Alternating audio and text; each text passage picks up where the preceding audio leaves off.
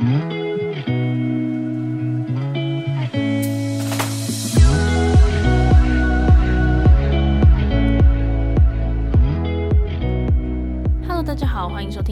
爱情急诊室，我是 Annie，你的爱情诊疗师。在这里，我会解答大家在感情上遇到的疑难杂症，也会邀请听众朋友来节目上分享亲身经历的感情故事。喜欢我们的话，欢迎到 Apple Podcast、Spotify 给我们五星评价，也可以加入我们的 Line 社群，一起来聊聊感情大小事。好啦，今天这一集呢，就是上一集的续集。就是我们上一集看了说，哎，很多女生会问说，哎，男生到底在怎么想这样子？那我们今天呢，就是要反过来告诉男生说，哎，女生到底都在怎么想？那在最前面呢，我一样也要先说，就是其实我今天想要分享的，就是从这个我视它为工具书啦，一本心理学的工具书，叫做《为什么他老是听不懂？为什么他总是在生气？》我就列出了几个男生可能会想要问说：“诶，这个女生到底在想什么？”的几个问题，然后我们就从这本工具书里面找到一些就是应对的心理学的实验，来看看说：“诶，同一件事情，男生是怎么想，女生是怎么想？那我们实际上又可以怎么做？”那一样，我想要先说的就是说，绝对不可能所有的情况都符合心理学的实验，因为世界上不可能只有这本书里面所谓的男生通常怎么样，女生通常怎么样，不可能只有所谓男生和女生这两种人。世界上有几个人，就会有多少种想法，所以绝对不可能只有这样子的二分法。所以今天我们从心理学实验看到的结果，只是一个参考值。或是你可以说哦，可能大部分的人是这个样子，但这绝对不会代表说你的对象一定是怎么样子。好，这是在开始之前想要先讲清楚的。好，那第一个男生常常想要问女生到底在想什么的第一个问题，就是女生说我很可爱，到底是什么意思？好，其实呢，我也很常说别人很可爱，我也常常跟安东尼说，哦，你怎么那么可爱？那对我来说呢，如果你问我啦，我自己觉得可爱的意思就是，你不会被我放在我觉得帅的那一类，但是我不会排斥，我觉得你的行为举止很可爱，很幽默，很有趣，我觉得跟你相处是舒服的。那这句话呢，也不代表说我就是不会喜欢你，因为。我自己觉得啦，外表是一回事，可是行为举止或是品性什么的又是另外一回事。或许说你不是他第一眼觉得帅的人，可是可能他觉得你的行为啊什么的很可爱，或你的造型很可爱。那久而久之，你们相处下去，他可能也会就是你可爱的五官是我犯罪的开端，他可能就晕你了这样子。我自己其实发现，我好像蛮常会跟我一开始说我觉得他很可爱的人交往，欸，诶。对啊，回想一下，发现好像真的有这个理想。所以其实我觉得可爱不代表你就被放到 friend zone，不代表这个意思。其实他有的时候是觉得说，就跟你相处起来是舒服的。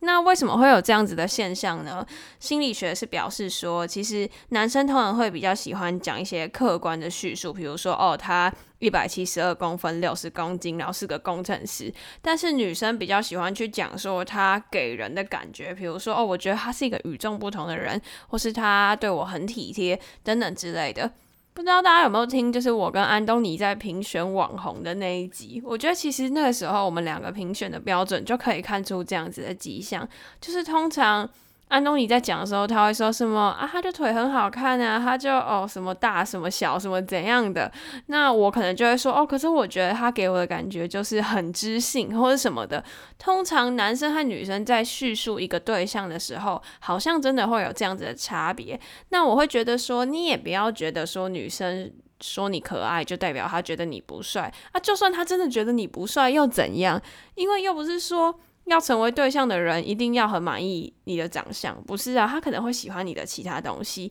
所以我自己会觉得啦，基于一个女生的角度，我觉得基本上他会说你可爱，就代表他初步算是对你不排斥的，不能说到一定有好感，但是我是觉得说他会说你可爱，就代表你们相处起来应该是舒服的啦。就我自己的观点，和我自己会说可爱这两个字的时候，我心里面是这样子想的。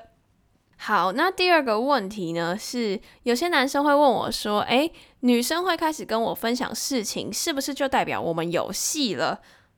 哦，我觉得如果要先叫我回答的话，我是觉得 no no，因为我觉得女生是一个很容易就开始分享自己事情的生物，就我自己的判断啦，因为其实。我会觉得说，尤其是像我算是比较活泼外向一点的女生，我会怕那个场面很尴尬，因为男生通常就比较不会开话题，所以今天当那个场面很尴尬的时候，我就会先想尽办法先说关于我自己的事情。我就想说啊，那我说多一点好了，这样子我们之间才可以赶快有话题可以聊，才不会尴尬在那边。所以我就很快会开始分享事情，但那跟我跟你熟不熟，或者我觉得我跟你有没有戏没有太大的关系，就是只是怕尴尬而已。那根据心理学的说法呢，通常他说，因为男生比较不太喜欢去分享自己的事情，比较不会主动去分享自己的事情，所以如果当男人跟你聊起私事，这是对你敞开心房的证明。可是其实女生呢，即便是面对不认识或者是认识不深的对象，她可能也蛮能够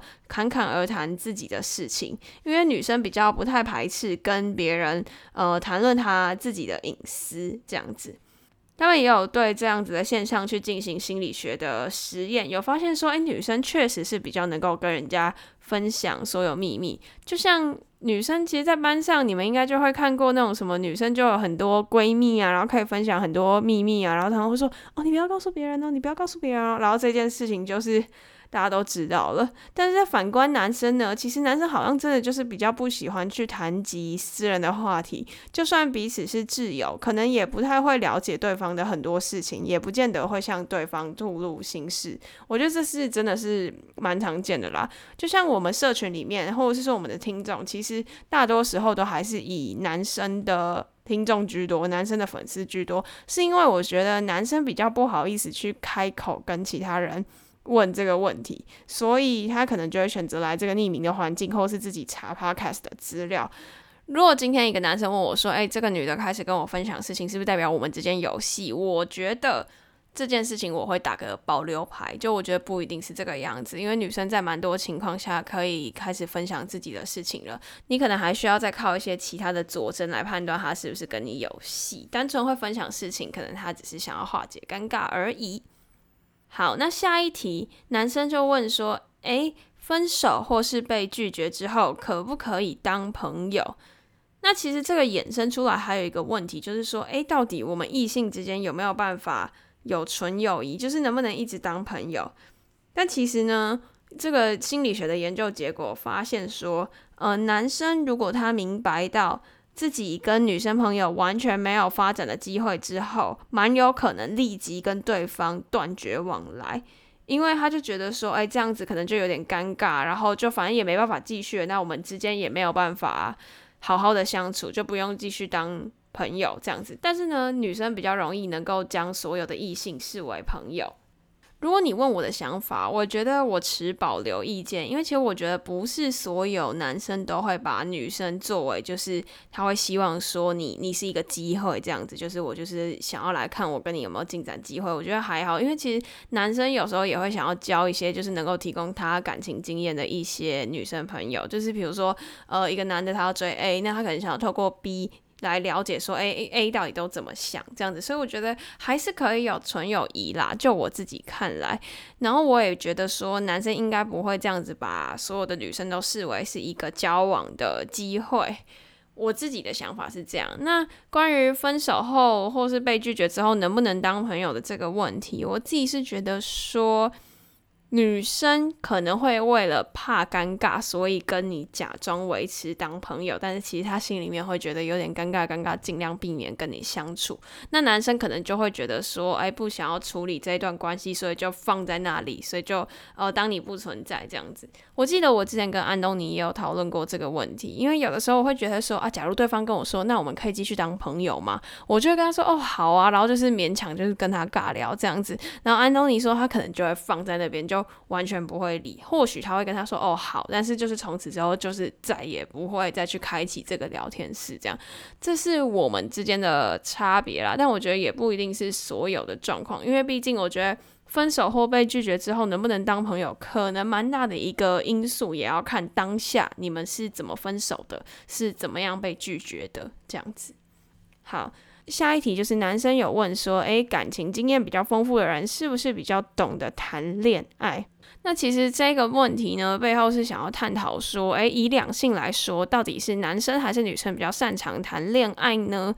我记得之前我有收到一个匿名提问，他就说什么哦，好像是什么女生，他们是一场姐弟恋，然后女生谈过比较多次恋爱，男生谈过比较少，然后在他们这段关系里面，女生就会一直去诱导男生下一步应该要怎么做，然后这段恋情的主控权也是都在女生，然后男生就觉得他自己有点那种底气被抢走的感觉，好像在这一段关系里面都是被操控的居多，所以他就有来问说，诶，到底真的是女生比较会谈恋爱吗？这本书上面他说，研究指出，他们觉得就是男生会为了想要提高个人声望，就是会觉得说，哎，教很多人好像很厉害啦，所以就会。呃，有很丰富的情史，然后也会把这个情史辉煌这件事情拿出来秀。但是呢，反观女生，女生如果交过很多人，可能就会被讲是公车啊，或者是什么的。所以为了维持洁身自爱的这个形象，所以女生通常就不会有交那么多人的经验。而且，而且，呃，研究发现，女生对于另一半的选择是在于。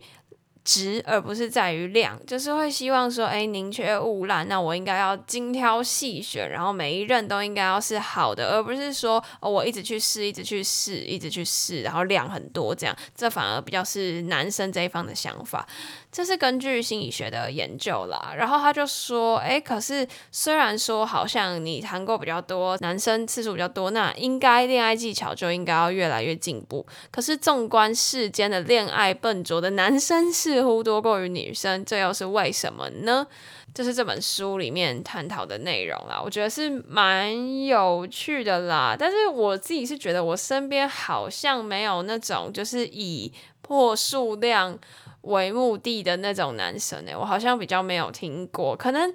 性爱方面可能有啦，但是爱情方面我就比较没有听说。但是我觉得女生会比较在意，就是重质不重量这一点，我是有认同的。但是我有针对这个心理学的结果去稍微思考一下，为什么会说男生是重量不重质？我自己在想，男生可能就是比较不会想那么多，然后比较没有那么细心，因为像刚有讲到嘛，女生可能就是重质不重量，就是会一直想，一直想，一直想，一直。一直思考到底要不要跟这个人交往，但是男生可能就会觉得说他在想太多就没有那个机会了。所以呢，如果还算 OK，他就会谈这场恋爱。但是其实那还没有到 OK 的程度，那就导致说呃那场恋爱比较容易无疾而终。那就也导致说这个男生他交过的总数量可能会比较多，因为他就是有点像是哦尝试失败，尝试失败，尝试失败这样子。我自己觉得，如果要符合那个心理学的说法的话。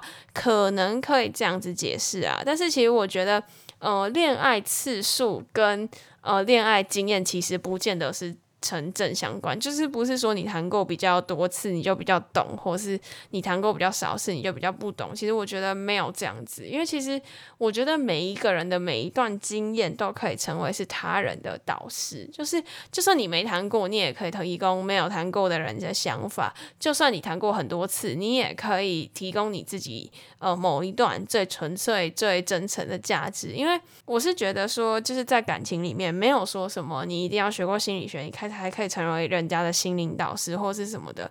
因为有的时候我们就是陷在某一个迂回里面出不来，然后需要旁人给予一些不同的观点和建议。那这个不见得一定要是你是什么恋爱专家才有办法给。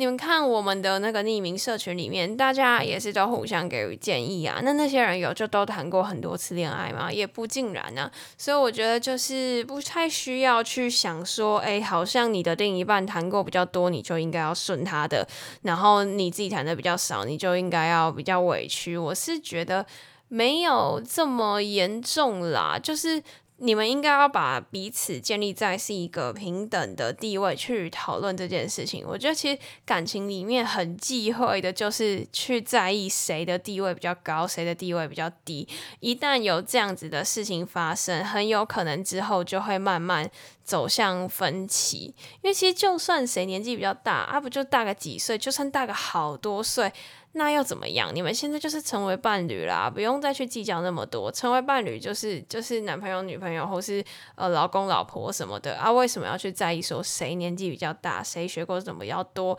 谁学历比较好什么的？这个真的没有必要在意那么多。这就让我想起，就是像我读大学的时候，可能有些人就会说什么啊，我是我是繁星进来的啦，我是职考进来的啦，我是学测进来的啦，我是推甄，我是什么的，然后大家就会在那边讲讲讲，就大一的时候可能就会讲说什么啊，我学测几级啦，我。我只考什么？我只考什么四百多分啦？什么怎样怎样？可其实论结果而言啊，我们最后都到了这个学校这个系啊，不是吗？那对于伴侣而言也是啊。你们可能前面有很多不一样的辉煌的历史，你们可能前面有交过几任啊，跟怎么样的人交往啊，你的兴趣能力啊，怎么样，年纪怎么样？那我觉得。现在你们就是都成为伴侣了，你们就是平等的，就是平等的去沟通，不需要去把彼此建立这样子谁上谁下的关系，这样子其实真的是会蛮痛苦的，嗯。那今天呢，我们就是去针对说，有一些男生他会提出说，诶，女生到底在想什么？女生为什么会这样想？而找了一些心理学实验的验证，来看看说，诶，到底，嗯，普遍情况下，到底为什么男生会怎么想啊？女生会怎么想？对于同一件事情，可能有什么样不同的看法？可是，就像我开头说的，我觉得心理学的结果不见得代表一切，因为其实他们也不是是做什么多大数据的计算。那再就是如果说世界上的人真的就可以只分成这一类的话，那我们根本就不会发生出这么多社会问题啊，不会有这么多不一样的想法，因为其实每个人都是不一样的，没有一个完全的准则可以去概括所有的情况。就像我会说，哎，星座不能概括所有的情况一样，对吧？这就是今天想要跟大家讨论的内容啦。对，这已经是我录的库存的第四集，我已经快要没有梗了，就是。对，怎么录库存可以这么累啊？就是 要一直想新的主题，然后新的东西可以来录。不过我现在有在看另外一本书啦，我有一直在社群里面说，就是我在看那个书写修复练习。那之后我可能会分享一些，就是我书写的结果给大家看。但是因为我现在才看一一点点，对，因为前阵子六月真的是太忙了，所以就没有。没有好好的看，没有好好的把它记录下来。那最近我会再把就是我看完那本书的一些心得、一些想法慢慢记录下来，也可以邀请大家跟我一起做这个书写的练习。因为其实我觉得。写字这件事情真的是一件很很舒压的事。如果有追踪我个人 IG 的人，应该就知道，就是我有时候会写一些钢笔字，或是我也会拿平板写一些字。当然，还不是到很好看。对，其实我觉得，就是我写在平板上面的字都超丑。钢笔一面墙啊，有在进步，可是还是没有到很好看。就我觉得，我如果不是拿我的那支笔，我可能换一支就会变得字很丑，就还没有练得很好这样子。但是我觉得，就是借由写下来这件事情，或者是说，我会想着说，哦，我要写的好看，我要写的漂亮，我哪里应该要拉一下那个那那个点啊，这么点怎么样撇才会比较好看？那当我专注于这些事情，然后又专注于我要写下来的内容的时候，其实是可以达到一个疗愈的效果。所以呢，我觉得不妨大家都可以用一些方式来对你自己的生活做一些记录，不管是发发现实动态啊、写写字啊、唱唱歌啊都好。其实记录是一件蛮重要的事情，因为其实这个书写修复练习，它就是透过你每天写下来的一些东西来记录你的变化。那之后呢，你再从头看，就可以看到自己经过了这十二周的疗程的一些改变。好了，如果有机会，我再分享另外一本书。那我今天分享的这一本叫做《为什么他老是听不懂？为什么他总是在生气》。那有兴趣的朋友也可以去购买。我这没有没有业配哦，我因为我是把这本书当做是工具书在看，因为它里面很多心理学的实验很有趣，就跟大家分享这样子。好了，那今天的分享就到此结束了。喜欢我们的话，别忘了追踪我们的 IG，因你的爱情诊疗师，也可以点主页的链接，更了解我们哦。最后啊，如果你还在为情所苦，快加入我们的 LINE 匿名社群，写下你的问题，挂号 Any 爱情急诊室，让我们治愈你的心。那刚讲到的链接，我都会放在下方的资讯栏，还有我们的 IG 主页。喜欢的话，记得到 Apple Podcast、Spotify 给我们五星评价，也可以小额资助我们继续创作。感谢大家的支持，那我们就下期见啦，拜拜。